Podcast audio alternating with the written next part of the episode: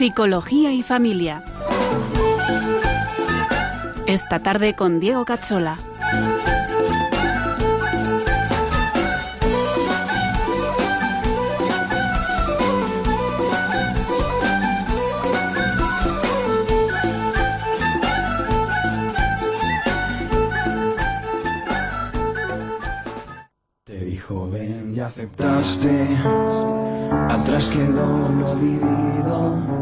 Te dio una nueva esperanza, todo encontró su sentido y ahora estás caminando. Bienvenidos a nuestro programa Psicología y Familia con Diego Cazzola y con Carmen Vallejo, un programa para profundizar en la vida de la psicología humana y de la familia. Hoy nos adentraremos en el cuerpo y sus implicaciones antropológicas. En unos segundos empezamos. Mil gentes están contra ti, están contra todo lo tuyo y lo mío. Tras una cansada lucha de días, después de una pesca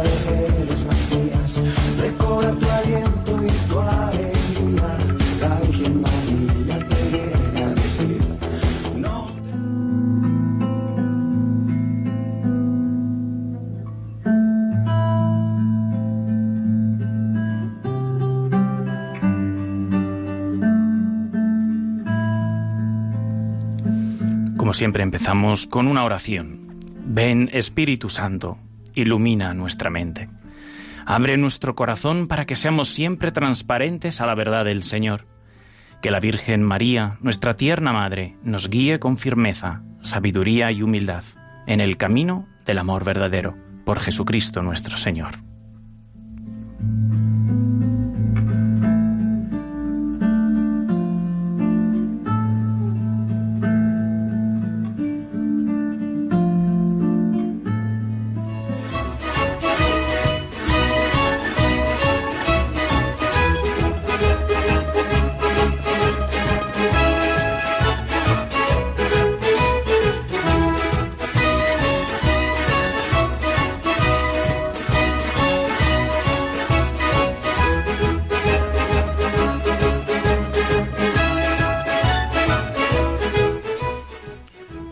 Bienvenidos a todos, bienvenido Carmen, ¿qué tal? ¿Cómo estás? Buenas tardes, Diego. Muy bien. Una vez más, ha pasado mucho tiempo ya, casi un mes y medio. Esto ¿Mm? se hace muy largo.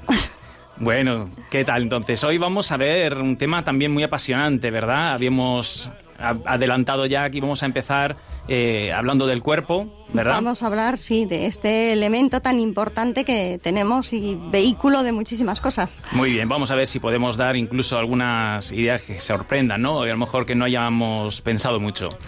Muy bien. Bueno, lo primero yo creo es que eh, tenemos que repasar un poquillo eh, lo que habíamos, habíamos visto la, la otra vez, ¿no?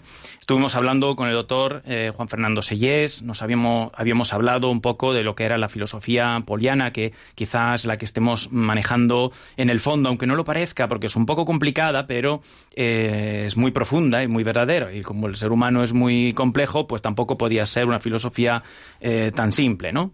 Entonces, repasando un poquillo, vamos a ver uno de los puntos que, por resumirlo mucho, eh, era importante era eh, la importancia, ¿verdad?, de recuperar la dimensión trascendental del ser humano. Fundamental. ¿no? Era eso, eso, eso No, quizás sea un poco lo más empezar. importante. Es decir, no somos solo alma y cuerpo, teníamos una realidad, como diría Polo, más radical, es decir, lo que realmente eh, permea a través de toda la esencia de la naturaleza humana y que por lo tanto eh, eh, se manifiesta, veremos, en el alma, se manifiesta a la vez, porque es psicosomático, también en, el, cuerpo. ¿verdad? Otra clave, Había es, otro, ¿qué- ¿cuál, ¿cuál crees tú que era la segunda? Pues, eh, ordenar las cuestiones alrededor de ese motor central que es el amor. Sí, ese fue también una aportación que vimos desde eh, Luigi Giussani, ¿verdad? Que don Jesús Úbeda nos planteó, ¿no? Que como ese deseo en el fondo del corazón, que en Polo podríamos encontrar de alguna manera en ese deseo de intimidad, no solamente con Dios, sino con en- dentro de nosotros, nosotros mismos, ¿no? Como una especie de profundidad entre nosotros, eh, que busca siempre una amplitud, que busca una amplitud hacia adentro, ¿no? En ese reconocimiento de uno mismo y hacia afuera, en buscar ver en el otro, pues eh, la mm, quiénes somos nosotros, ¿no? Nos ponemos delante de la realidad y por lo tanto la, nos la cuestionamos, ¿verdad? Sí, que no todo es empírico y conductual, sino que hay algo mucho más profundo eso que es lo que se ve Aquí, por Para, que, para ponerlo de manera muy sencilla, podemos decir que el amor es eh, el eje, eh, digamos, como principal, ¿vale? Un amor, evidentemente, no romántico. Bueno, pues había mm, alguna cosa más eh, que decir. Yo creo que la más importante, por destacar la, más importante, es aprender a ver todo el ser humano desde la llamada a, inhabitar el Espíritu Santo. Inhabitar significa que realmente el Espíritu Santo esté dentro de la persona y por lo tanto conseguir integrar esto en la psicología. Quizá esta sea la tarea pendiente que habíamos dicho también eh, para la psicología, ¿no? que se ha quedado mucho analizando el comportamiento humano eh, desde desde, desde los estímulos y no tanto desde lo que es superior, es decir, por ejemplo, desde la libertad. ¿no? Efectivamente. Entonces, los estudios en animales a veces funcionan en nuestros animales, pero luego no funcionan en la persona. humano. Entonces, claro, pues esto, un mea culpa a, todos los psicólogos que, por ejemplo, se creen que con una economía de fichas, pues instauramos conductas y ya está. Hombre, el perro sí, le das la galleta y te va a traer las zapatillas, porque es más básico pero el niño le dices estudia que te doy la galleta y te dice no, pues no, quiero. ¿eh? Eso es el problema de lo que estamos diciendo. Y si no, luego te pide la galleta para todo lo que quieres que haga. Exacto. Entonces, eh, bueno, pues vamos a vamos esto a modo de, repaso. A partir de hoy vamos a abordar, pues, pero poco a poco, poco, a poco, eh, la persona desde la estructura de la persona esta que hemos presentado y que hoy nos toca empezar por el cuerpo. El cuerpo, vamos a ver. Vamos a empezar por el cuerpo. Recordamos también, ¿no? Cómo, cómo, pueden hacer preguntas. Para preguntas y sugerencias, os recordamos que podéis escribirnos al correo psicología y familia 2 con número arroba radiomaria.es. Repito, psicología y familia 2 con número arroba radiomaria.es pues podéis escribirnos todo lo que queráis. Exacto. Así que, bueno, pues eh, lo primero que vamos a, ver hoy eh, con respecto al cuerpo, vamos a intentar ser sintéticos, pero sin obsesionarnos, porque yo creo que si nos da para algún programa más, eh, pues no pasa nada, y sobre todo porque vamos a abrir mm, poco a poco, de una manera como un poco en espiral, temas. Entonces, pues trabajaremos algunos temas que ahora los vamos a mencionar y en otros programas los iremos desgranando más, ¿no? Por ejemplo, eh, ¿qué es lo, más inmediato que queremos decir sobre el cuerpo? Bueno, pues que lo primero es eh, eh, fundamental tener un cuerpo para el ser humano. Parece una tontería, pero lo primero que tiene que tener una persona es un cuerpo. Pero este cuerpo no nace hecho, nace y se tiene que desarrollar. Efectivamente. Por lo tanto, en la expresión, lo primero es el cuerpo. Si el cuerpo no está hecho, pues la persona no se expresa. Es cierto que cuando una persona crece y madura, eh, cuando tiene una persona 20 años o 30 años, pues es una persona que, aunque perdiera determinadas facultades expresivas, por ejemplo, no puede hablar, seguiría mm. pudiendo pensar y comunicarse. Entonces, el aislamiento sensorial no, no anularía la capacidad personal de pensar. Pero claro que necesita un soporte, evidentemente. Si no, sería como un, un programa de ordenador sin ordenador. No nos sirve. Necesitamos el cuerpo. Efectivamente. Por otra parte, el cuerpo nos vincula al espacio y al tiempo. Eh, eso es una experiencia que, tenemos. Todo el ser humano empieza a existir en un momento determinado y, eh, ocupa un espacio. O sea que mm, su, su cuerpo, mm, su vida se, se entronca en el espacio y en el tiempo. Y eso nos introduce pues en, en, en varias consecuencias. Una de ellas es que un cuerpo que es material, pues al final tiene que pasar por, mm, por la muerte. Y es un momento en el que mm, es, es, el tiempo también aparece ahí. Eh, y sí, es cierto que tenemos que morir, eso no implica que sea una aniquilación. Esto es una de las cosas eh, también muy importantes entender. Es decir, nosotros cuando morimos eh, cambiamos en el modo de percibir la realidad. yo lo defino siempre de esta manera. Entonces, ahora lo, la percibimos desde un punto de vista sensorial y sin los sentidos, mm, sin, no, sin una información que no eh, viene desde los sentidos, es muy complicado que pueda ser procesada. Eh, y sin embargo, una vez muertos, los sentidos ya no nos vinculan tanto. Los que ensalzan malamente la libertad y se creen, por ejemplo, super mega libres, la realidad del cuerpo es que nos dice que nuestra libertad no es absoluta. Por ejemplo, físicamente, lo que decías tú, ¿no? El espacio. Significa que si yo estoy ahora mismo aquí en el programa, pues no estoy en casa con mi mujer. Evidentemente, hay una limitación, no puedo hacer las dos cosas, ¿no? Bueno, Jesucristo sí puede, porque tiene glorificado el cuerpo, por ejemplo. Pues eso es un detalle a considerar de un cuerpo que ya no tiene esta barrera, esta limitación. Pero por el momento sí. Y en cuanto al tiempo, pues evidentemente eh, eh, es otra facultad, una, otra necesidad de de, la psicología, entender que eh, las cosas que se hacen en un momento dado se pueden hacer en ese momento. En otro momento harás otra cosa. Entonces, eh, pues lo que no has hecho hoy lo podrás hacer mañana, pero eso significa que mañana no harás otra cosa. Es decir, tienen un principio y un fin en el tiempo. Pues esto también es cuerpo. Esto es también un sentido, un significado del cuerpo. ¿Por qué digo significado? No es solo una característica. Digo que es un significado porque valora, por lo tanto, lo que es el, el estar en un lugar le da sentido al hacer una cosa, a tomar una acción. Si yo me tomo el tiempo de escuchar a alguien que me necesita, o de escuchar a mi hijo o un alumno, evidentemente eso es una inversión de mi vida, es dar la vida. ¿Por qué? Porque ese tiempo lo has perdido. En, el sentido perdido, en el sentido de que lo has empleado en eso y no en otra cosa. Es un tiempo que ha pasado, efectivamente. A su vez, el cuerpo, pues es una expresión del ser personal como varón o como mujer. Hmm. Esto quizá lo desarrollaremos ¿no? en algún programa más, pero es una evidencia que el cuerpo, ¿eh? aunque está muy discutida en algunos cambios, pero nosotros lo sabemos muy bien, es un varón o es una mujer. ¿no? Cuando uno hace la ecografía es niño o niña. Pero lo más importante aquí no es tanto ver si somos varón o mujer, sino eh, me gustaría destacar eh, a nivel antropológico que el ser personal está marcado mm, como varón o como mujer no porque su cuerpo sea macho eh, o, hembra, digamos así, sino sobre todo por la aspiración que Dios tiene sobre esa persona. Y que yo la identifico como la persona en el sentido más espiritual no tiene sexo propiamente, pues eh, desde la maternidad y desde la paternidad. Es decir, que todas las características que un día le dedicaremos eh, a esto no se tiene que ver desde el cuerpo calloso, desde el córtex o los hemisferios cerebrales, ¿vale? Sino más bien desde la maternidad y la paternidad. Y veremos que encajan mejor las diferencias entre varón y mujer desde la maternidad y la paternidad que no desde los funcionamientos cerebrales. Mm, bueno, expresa materialmente el cuerpo la actividad anímico-psíquica. Esto es importante, ¿no? Por ejemplo, voy a poner un ejemplo porque se entiende mejor así.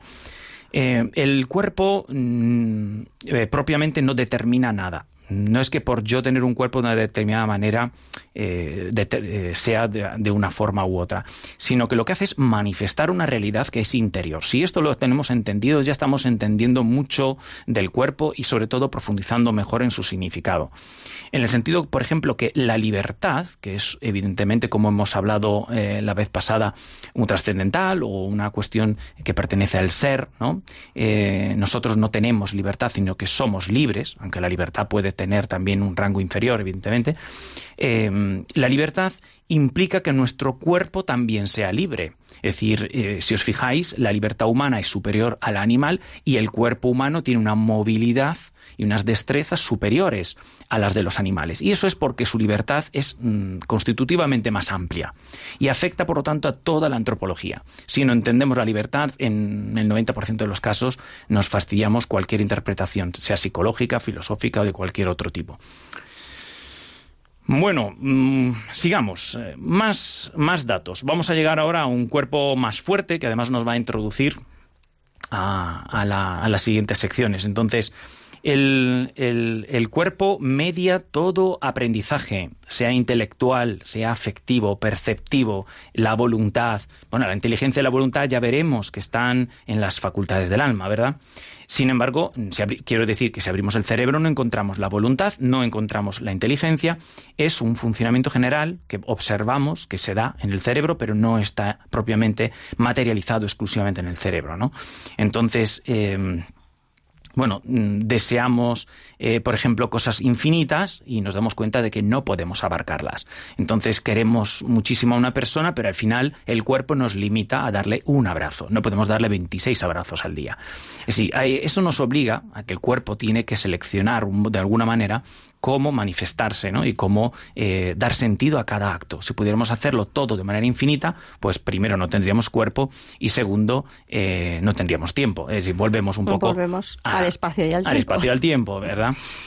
Bueno, pues es entre los aspectos eh, más ligados a lo propiamente corporal, vamos a destacar algunos, ¿verdad? Vamos a hablar primero de las emociones. Luego lo retomaremos, ¿verdad, Camel? Lo retomaremos, pero vamos a mencionarlos. Esto da para mucho.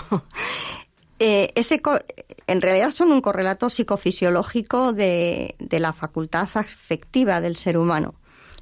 Pero las emociones parten de un estímulo concreto, mm, ya esté presente, ya sea recordado. Y las emociones mm, no las podemos controlar. Las emociones son algo que es una reacción, es una reacción, mm, pues eso, mm, psicofisiológica que, que van a estar ahí y que lo que tenemos que aprender será a gestionarlas. Pero las emociones las tenemos ahí porque esas sí que están en nuestro cuerpo, ¿no?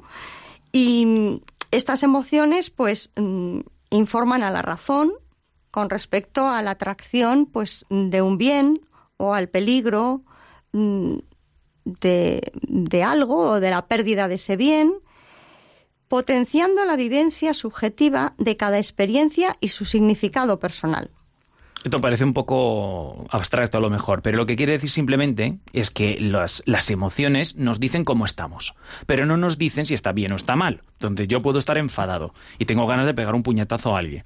Pero eso no significa que tenga que hacerlo, no significa que sea bueno ni malo. Simplemente tengo una emoción que me está manifestando que estoy de disgusto. Y tampoco significa que no te tengas que enfadar, porque el enfado es esa reacción. El tema es cómo hago yo con esa reacción que me ha mm. provocado este enfado. Y porque sea subjetiva tampoco significa que no sea real que a veces parece ser como que las emociones, como es lo emocional, eh, pertenece a un área como un poco fantasma, ¿no? no es, eso es real.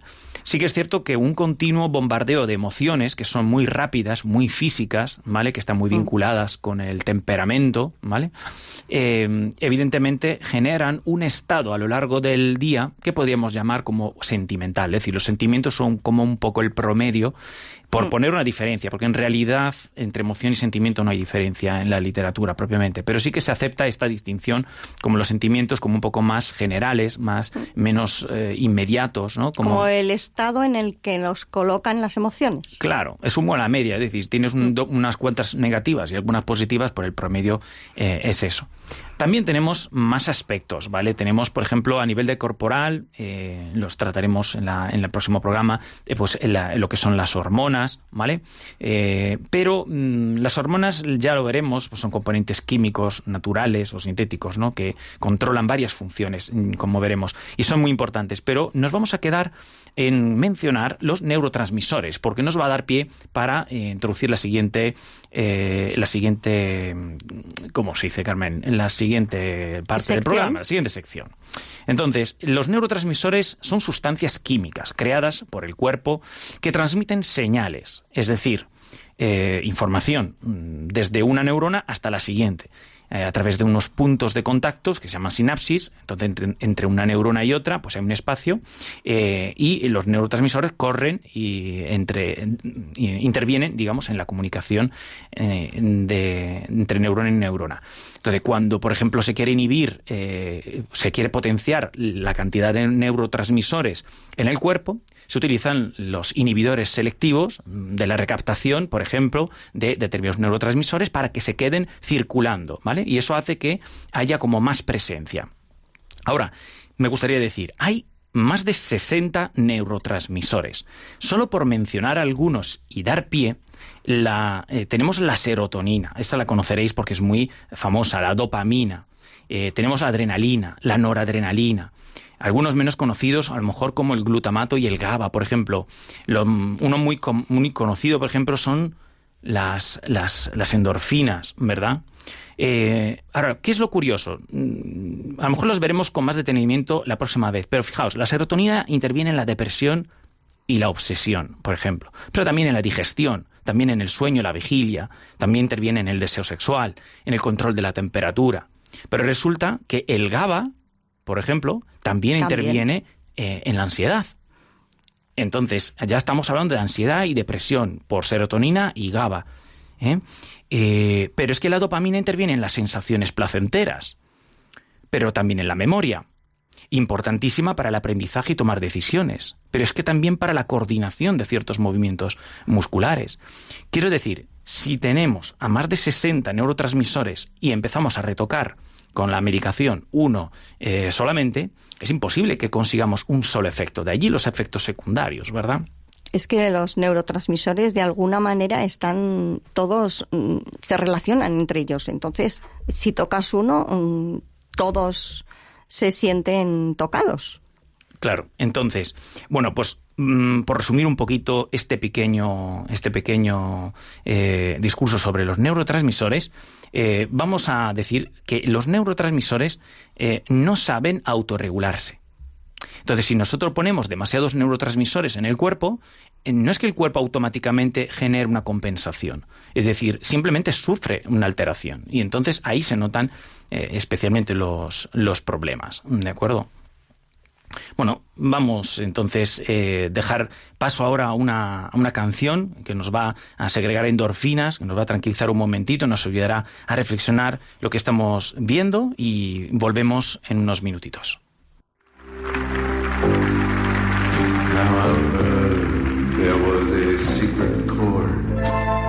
David played and it pleased the Lord. But you don't really care for music, do you? It goes like this the fourth, the fifth, the minor fall, the major lift,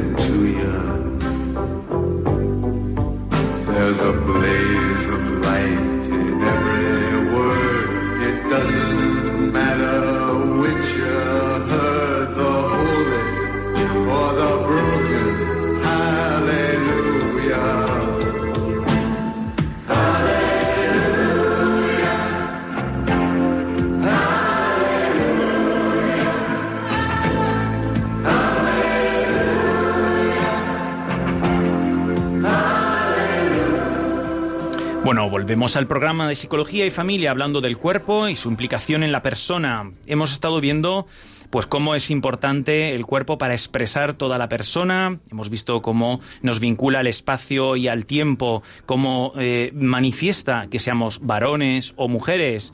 Hemos visto también que expresa materialmente lo que es la actividad anímico-psíquica y que media todo aprendizaje, desde lo intelectual, el afectivo, el perceptivo, el volitivo.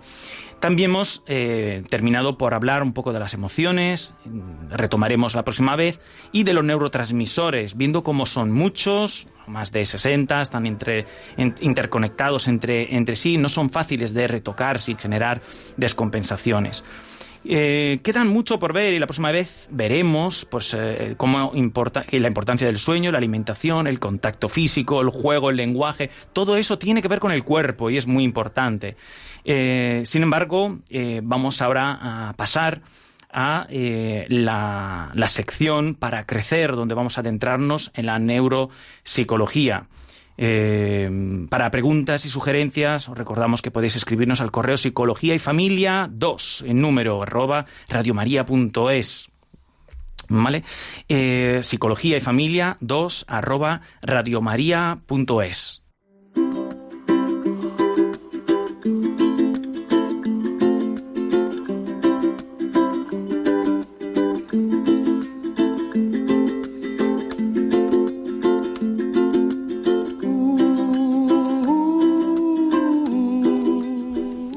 empezamos la segunda parte de nuestro programa de secciones para crecer, hoy con la doctora Carmen Cuenca, neuropsicóloga clínica, profesora de grado y de máster en la Universidad Cardenal Cisneros, adscrita a la Universidad Complutense. Con más de 20 años de experiencia en el campo de las neurociencias, es además directora del Centro Áurea de Neuropsicología Clínica en Madrid. Buenos, buenas tardes, Carmen. Buenas tardes, Diego. ¿Qué tal? ¿Cómo estás? Pues muy bien, escuchando vuestro programa y disfrutando. Muchas gracias. De los comentarios que hacéis. Muchas gracias por estar aquí con, nosotros ¿eh? y bienvenida. Este es nuestro segundo programa en el que nos estrenamos y al hablar del cuerpo, pues hemos estado hablando pues, efectivamente de eh, funcionalidad cerebral, de, procesamiento. Entonces, bueno, vamos a introducir un poco este ámbito de la, de la neurociencia eh, viendo un poquito, por ejemplo, eh, qué son las funciones ejecutivas, por ejemplo, que no las hemos mencionado. Te dejamos que nos las presentes tú a estas amigas, ¿no? Y qué relación tienen con los procesos mentales. Muy bien, pues empezáis fuerte porque es un tema complejo que además está en, bueno, como casi todo en las neurociencias, en continua evolución pero en concreto las funciones ejecutivas se merecen más de un monográfico. Eh, las funciones ejecutivas, pues como la atención, como la memoria, el razonamiento o el lenguaje, son el resultado del correcto desarrollo del cerebro. Técnicamente son las responsables de, que cuando lo hacemos de forma consciente controlemos la conducta y también de controlar al resto de las funciones mentales y o funciones cognitivas son las que nos permiten pues desde desenvolvernos adecuadamente en nuestro día a día hasta llevar a cabo los planes más complejos. Por ejemplo, cuando hacemos la compra, cuando planeamos las vacaciones o cuando hacemos frente a un imprevisto, ponemos en juego nuestras funciones ejecutivas. Las funciones ejecutivas eh, se van instaurando en el cerebro pues conforme éste va creciendo y va desarrollándose tienen diferentes componentes. Algunos autores mm, ya las llaman funciones ejecutivas, otros las llaman componentes de las funciones ejecutivas, pero en definitiva, cuando hablamos de planificación, de organización, de flexibilidad mental, cuando inhibimos lo irrelevante a favor de lo que es importante o, lo que, o de lo que es relevante, mm. La capacidad para reflexionar, para llevar a cabo los procesos de, razonamiento, pues son funciones ejecutivas o componentes, ya digo, según los autores. En definitiva, son las que nos permiten tomar decisiones y solucionar problemas y nos facilitan la adaptación a situaciones nuevas y complejas. Dicho de una forma muy resumida, es un panorama muy general de lo que son. ¿Crees que son, son todas más, las pondrías todos en el mismo nivel o a lo mejor hay algunas que tienen como más importancia? La verdad es que todas son muy importantes. De hecho, el equilibrio está en, todas ellas. Lo que pasa es que, bueno, luego en la vida real, y bueno, pues si quieres vamos poniendo ejemplos a lo largo de, estos minutos, pues em, no sé si alguien las tendrá todas estupendas, porque hemos hablado de muchas cosas eh, y, bueno, pues, eh, pero bueno, hay, un equilibrio, ¿no? Todas son absolutamente necesarias y todas son importantes. Eh, cuando alguna falla, por decirlo de alguna manera, o está menos elaborada o menos desarrollada, pues probablemente un cerebro sano y completo la, la compense. ¿Dirías que a lo mejor la atención y la memoria son como más importantes o es solamente una percepción desde una perspectiva muy escolar? Ay, perdona, entendía si son todas igual de importantes todas las funciones ejecutivas, no comparadas con otras funciones. He, respondido he respondido a tu pregunta como si son todas importantes una de las funciones ejecutivas. En ah. cuanto a comparadas con el resto del funcionamiento cerebral, mm, eh, todos son necesarias, imprescindibles, de hecho. O sea, se puede vivir sin memoria, de hecho, hay pacientes que sufren unas eh, amnesias y viven sin memoria. Eh, no se vive muy bien, pero se puede vivir. Se puede vivir sin razonamiento, mal, pero también se puede. Quiero decir, no es una cuestión de, poder vivir, se puede, pero evidentemente para un equilibrio y un desarrollo adecuado todas son necesarias. Muy buenas tardes, Carmen. Te quería, yo, te quería yo hacer otra pregunta. ¿Qué nos puedes decir? ¿Qué es cerebral y qué es funcionalidad. ¿Cómo es? Cerebro? ¿Nos explicas estas dos vertientes? Pues cerebral eh, se refiere al desarrollo del cerebro, de los hemisferios cerebrales, de sus lóbulos y de todas las estructuras que los componen. Si hablamos de sistema límbico, de cerebelo, de ganglios basales, hipocampo, entre otros, estamos hablando de estructuras. Además, todas las estructuras y las áreas cerebrales están unidas mediante conexiones nerviosas, son las sinapsis, que son las que transmiten la información para que sea posible que el cerebro funcione. Esa información se transmite, lo habéis estado comentando en vuestra presentación, a través de una serie de neurotransmisores. Bien, pues todo ello es cerebral. También es cerebral, también es cerebral toda la extraordinaria red de conexiones del cerebro o red neural que hace posible que el cerebro procese toda la información que entra en él. Todo esto es cerebral. Funcional, pues funcional es el resultado de todo ese desarrollo cerebral en el funcionamiento de cada uno de nosotros. Si todos los componentes cerebrales están bien, la persona no tendrá dificultades de causa orgánica o cerebral. Sin embargo, si falla, por ejemplo, el hipocampo, pues la persona tendrá problemas de memoria. Si falla un neurotransmisor, lo habéis comentado antes, pues según el neurotransmisor que sea, se puede producir desde una depresión hasta un trastorno por déficit de atención. Es decir, estos casos, Ah, no, quería comentar que en estos casos la memoria, los problemas de atención y los problemas emocionales serían déficits funcionales. Es decir, que puede ser que sea un problema, digamos, como cerebral. En este caso significaría que el cerebro propiamente no está funcionando a nivel neurológico correctamente, pero también podría ser simplemente funcional, es decir, que no sea un problema cerebral, y sino que la raíz esté en otra parte. Un problema cerebral siempre va a tener consecuencias funcionales pero no todos los, eh, los problemas funcionales tienen, causa cerebral orgánica. Eh, hablando de funciones ejecutivas, mm, se me ocurre un ejemplo. Eh, bueno, me parece importante, ya que me habéis preguntado inicialmente por las funciones ejecutivas, porque ya digo que es un tema mm, complejísimo y mm. que está en continua evolución, que no se localizan en ninguna parte del cerebro, también por hablar esto de, la, de, de qué es cerebral, no se localizan en ninguna parte del cerebro son posibles gracias al correcto funcionamiento de esa red neural que transmite la información, de la integridad de los lóbulos frontales, que son imprescindibles para su desarrollo porque están interconectados con todo el cerebro. Con, todos ellos en sí, que ya de por sí son muy complejos, ocupan un tercio de toda la masa cerebral y además con el cerebro. Esto es la parte cerebral, por ejemplo, de las funciones ejecutivas. La parte funcional de las funciones ejecutivas, como ya se ha apuntado en la primera pregunta, pues es para lo que nos sirve, pues para hacernos la vida más fácil. El orden, tener un control de las situaciones, tomar decisiones, son la funcionalidad, por decirlo de alguna manera, de la parte cerebral gracias a la cual son posibles. Muy bien, pues eh, yo creo que eso queda muy claro. ¿Y cuál es la forma, según tú, mm, de desarrollarlas? Hay una, la mejor forma de desarrollarla. Imagino que no me dirás que es la terapia, Y eso debería ser algo como cuando hay un problema, ¿no? Pero ¿cómo, si nos están escuchando los padres, ¿no? Yo digo, vale, pero ¿cuántos alumnos yo tengo, por ejemplo, que van a terapia para trabajar esos temas, ¿no? Y digo, ¿hay alguna forma de trabajarlo eso de una manera más natural o cuál, cuál crees que sería la mejor?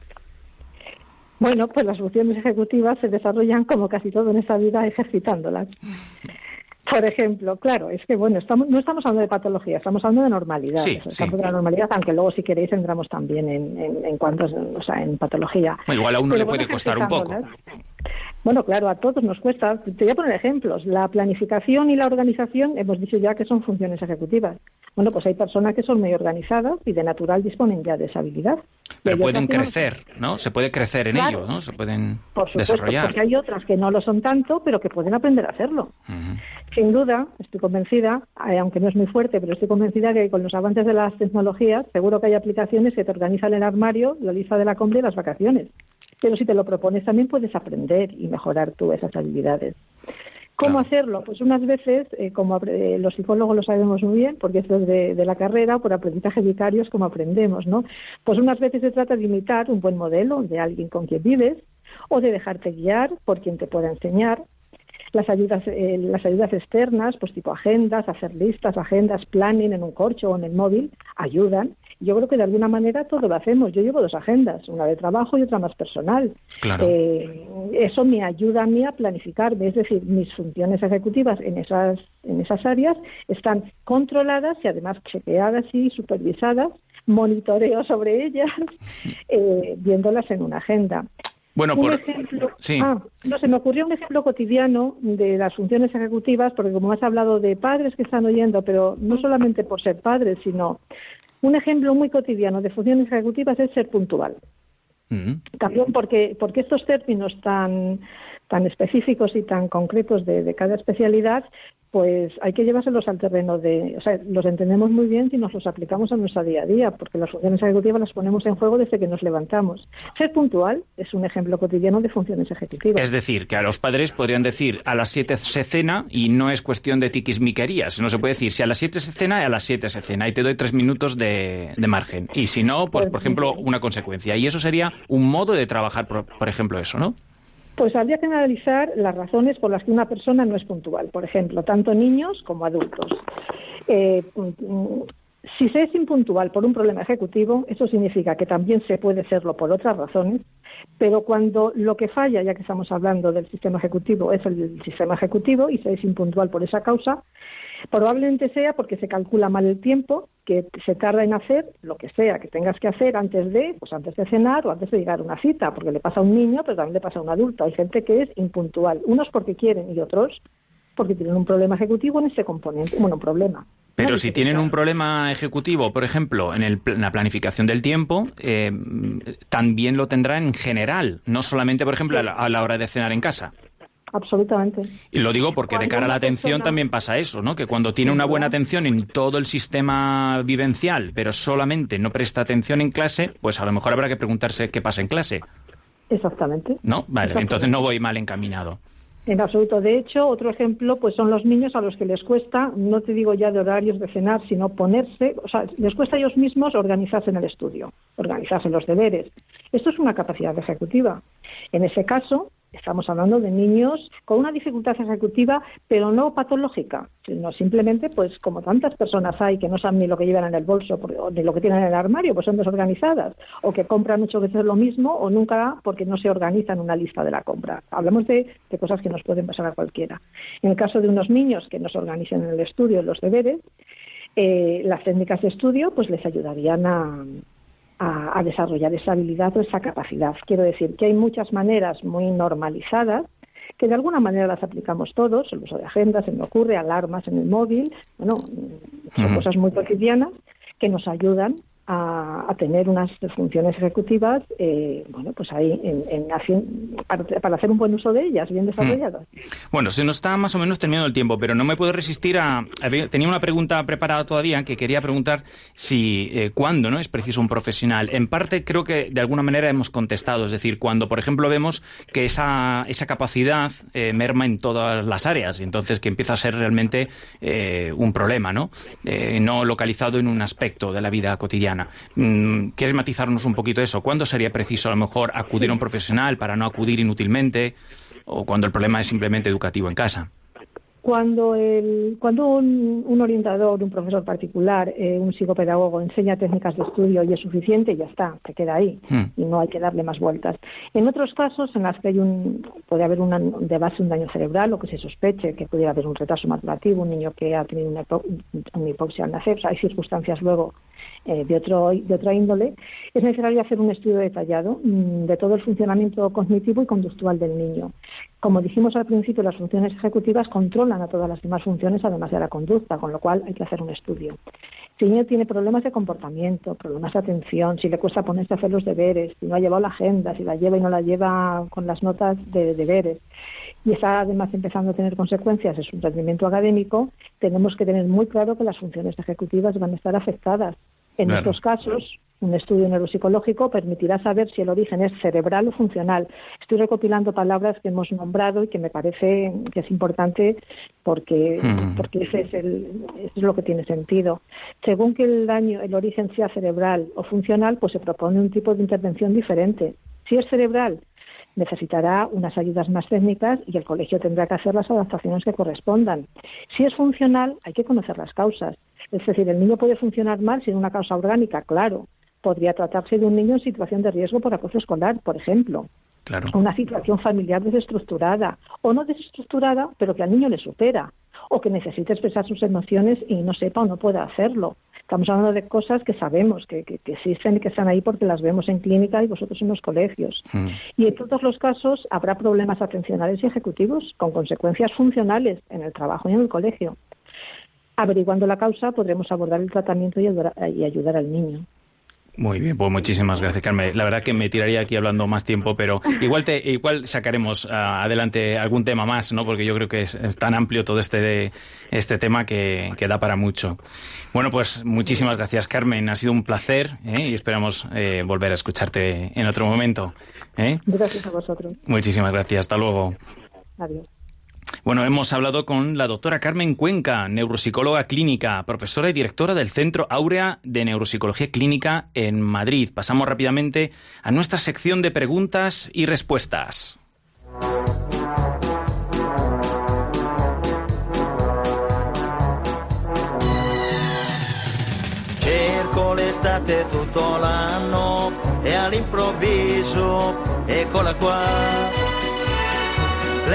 È partita per le spiagge e sono solo qua su in città.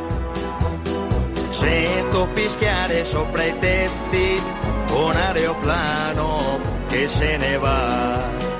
Azzurro, il pomeriggio è troppo azzurro e lungo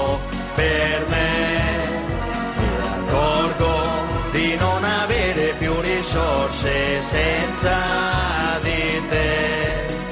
E allora io quasi quasi prendo il treno e vengo, vengo da te. Ma il treno dei desideri, nei miei pensieri all'incontrario va. Bueno, nosotros pasamos ahora a nuestra tercera y última parte del programa de preguntas y respuestas. Dejamos unos minutitos para que podáis llamar al 91005 9419 y poder formular dudas y preguntas. Hombre, sobre todo sobre lo que estamos tratando, pero eh, lo que se pueda. ¿eh? 91005 9419.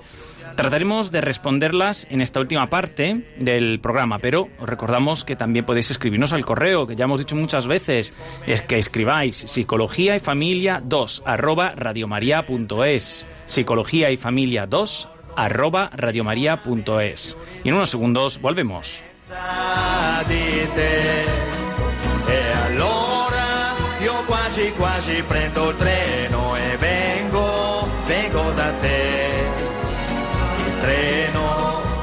desideri, nei miei pensieri all'incontrario va.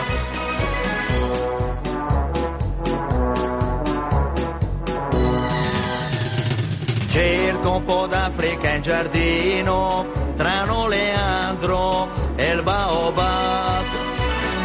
Come facevo da bambino, ma qui c'è gente, non si può più. Stanno innaffiando le tue rose non c'è leone, chissà dov'è. Azzurro, il pomeriggio è troppo azzurro e lungo. Muy bien, pues mientras esperamos entonces ya que vayan entrando, me gustaría hacer solamente una, una pequeña, dar una pequeña noticia. Me, ha llegado hoy y me parece muy, muy interesante, ¿no? Pues el profesor George eh, Paxinos, eh, de Neura, que es un anatomista de Neuroscience Research Australia, eh, ha desarrollado una investigación eh, médica independiente en Sydney y ha descubierto un área cerebral nueva, ¿no? que se lo ha llamado el núcleo endorestiforme, de estos nombres un poco raro. Bueno, pues este, dice él, pues es un, un núcleo que conecta el cerebro con el tronco cerebral subyacente, ¿no? y es eh, el pendáculo cerebroso inferior, es responsable de la integración de la información espacial y motora para regular eh, nuestras habilidades motoras finas. Es decir, no solamente la zona del neocórtex, por ejemplo, la zona motora está implicada, sino que evidentemente hay más estructuras. Y fijaros cómo los estamos apenas descubriendo. A pesar de que hayan dicho que ya tenemos mapeado todo el cerebro, seguimos descubriendo. Por lo tanto, todos los movimientos finos, las manos, los dedos, el poner la camisa, los botones, eh, controlar la postura, el equilibrio, también interviene. Pero lo curioso es que dice que eh, la región es intrigante porque parece estar ausente en el mono rhesus y en otros animales que han estado estudiando. Bueno, pues esta región, eh, dice, podría ser lo que hace que los humanos sean únicos, además de por nuestro tamaño cerebral.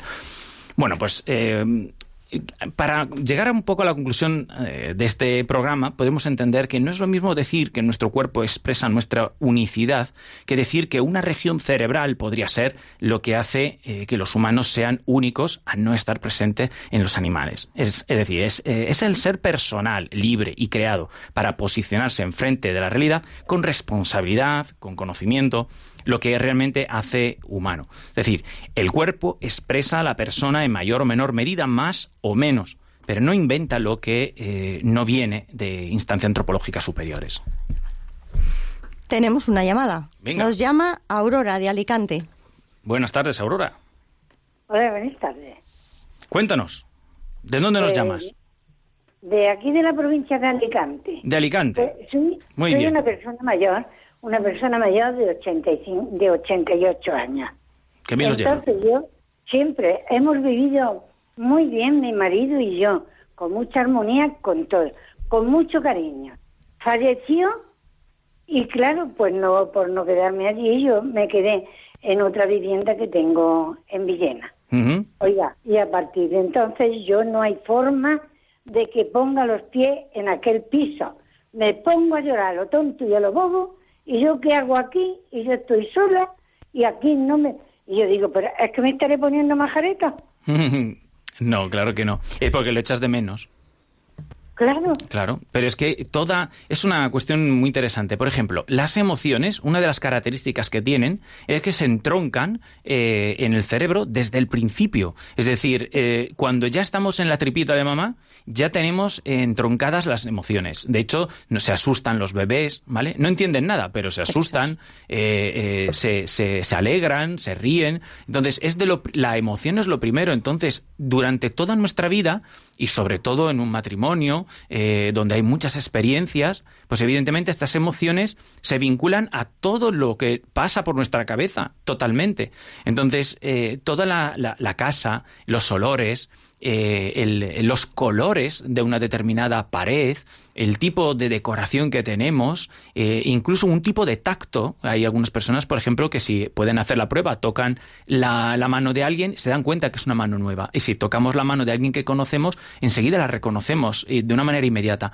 Pues evidentemente nuestro cerebro no procesa eh, la información de otra manera porque haya desaparecido la persona, sigue allí y por lo tanto todo nos recuerda a él y cuando choca con la realidad de que no puede comprender porque no está, porque el cerebro a nivel eh, de información no la puede procesar de otra manera, pues claro, pues genera una contradicción y genera la, eh, la emoción de, de- de echar de menos, un- incluso tristeza, y es normal. Eh, claro. No sé si... triste estoy, triste estoy, pues, hasta el tope, pero es que ya va a ser ocho años. Y yo quiero ir allí y estar allí a gusto. Pues Claro. no, señor. Y yo digo, pues es que necesitaré algo. Estoy tomando cosas de hierba, no de hierba, de cápsula, de mm, vegetales, y en fin, tratar de, de estar yo en paz y en gracia de Dios. Claro, bueno, pues eso es de poco a poco, ¿eh? Si no ocurre, pues lo que podemos utilizar es alguna estrategia. Por ejemplo, pues si hay un sitio en concreto y podemos no ir allí, pues intentar no ir allí. Hay gente, por ejemplo, que ante un fallecimiento prefieren mudarse. Eh, hay otras personas, por ejemplo, por poner un ejemplo distinto, que cuando sucede algo en vida, eh, pues un cambio importante, pues cambian el pelo, eh, cambian el corte de pelo para simbolizar un punto de partida nuevo. Entonces, eh, eso y por otro lado, a nivel ya de, trabajo personal, pues dejar ir a la persona, ¿no? Entender, por ejemplo, en este caso estamos hablando de un fallecimiento que las personas no desaparecen de la nada, sigue presente, pues tu marido sigue allí y está a tu lado y de alguna manera te espera. Entonces, prepararse ese encuentro y verlo como con, con- con- con esperanza y, y con alegría. Cierto que esto no son cosas fáciles y a veces algunos llevan un duelo más fuerte y menos fuerte y eso es muy subjetivo y hay que respetar ¿no? los tiempos de cada uno.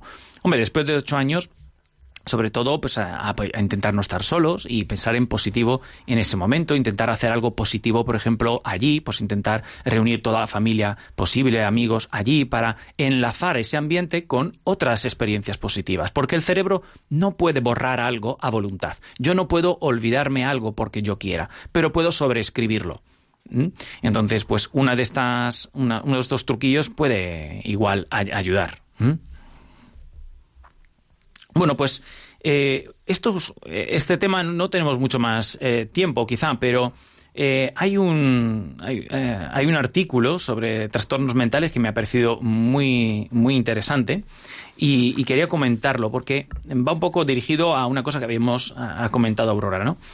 El, cuando estamos un poco mal, buscamos la medicación para, para ayudarnos, ¿verdad, Carmen? Nos parece que esa va a ser la solución. Y a veces, para cuestiones graves, pues hay que, hay que, hay que medicar. Sin embargo, eh, pues eh, Allen France, eh, de Nueva York, eh, pues dirigió durante varios años el manual diagnóstico y estadístico, que es como la Biblia de los psiquiatras y de los psicólogos, ¿no? Lo llaman el DSM.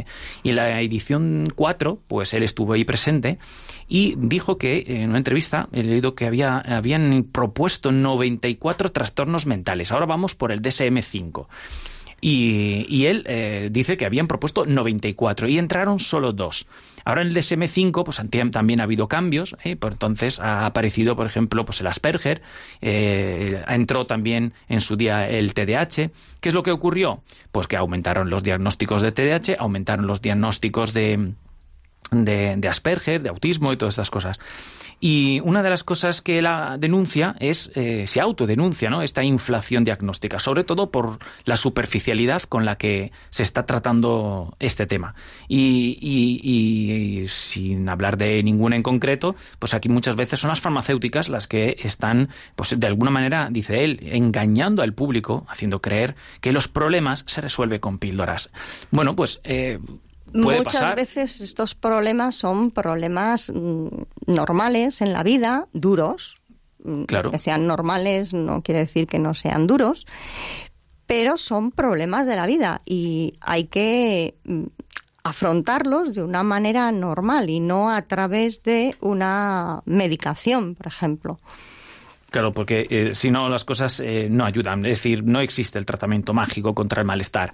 Y mm, por concluir un poquito, eh, voy a decir solo una frase que me ha parecido espectacular. Eh, dice, igual que para que nuestro hijo en el fútbol de los miércoles de 5 a 8 rinda más, no le vamos a dar medicina testosterónica, ¿no? No vamos a dar testosterona, que seguramente rendiría más, y yo también eh, pues tampoco vamos a acudir eh, para mejorar el aprendizaje a anfetaminas. ¿Que en algunos casos haya que darlo? Sí, de acuerdo. Pero eh, calculad que ahora mismo el 11% de los niños en Estados Unidos están, están diagnosticados, el 20% eh, está tratado con fármacos y hay más de 10.000 menores de 3 años que están siendo medicados. Entonces, estos son aberraciones de la, de la psicología y si me puede escuchar aquí algún médico que tenga esa posibilidad, que valore que los procesos atencionales, los recursos atencionales eh, tienen mucho más que ver con el cerebro por probabilidad estadística y está demostrado. Entonces, aunque sea fácil, no, no podemos eh, lanzarnos a eso con demasiada facilidad. Hay que atender al, al desarrollo de ese niño y en ese Claro. en esa vía es donde hay que ayudarle. Muy bien.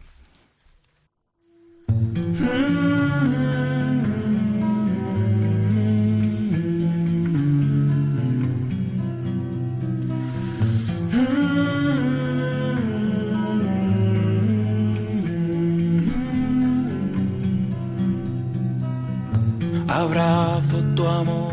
Bueno, esto es todo amigos de Radio María. Ahora toca descansar en el Señor, como siempre, meditar lo que nos quiere decir en cada momento, valorar mucho nuestro cuerpo, su sentido, su expresión, su significado, darle importancia a un abrazo.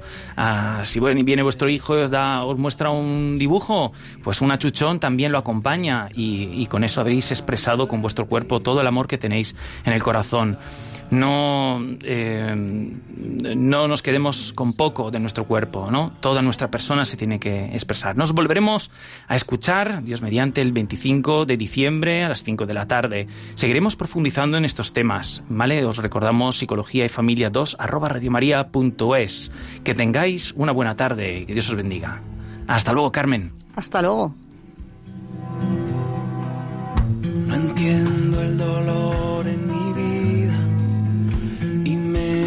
Ahora esta herida. Me duele mi Dios, te lo ofrezco en tu cruz florecerá.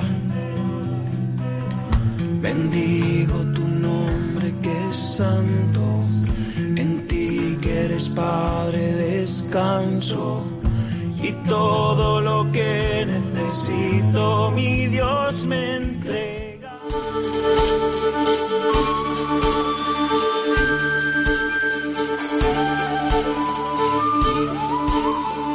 Psicología y familia. Esta tarde con Diego Cazzola.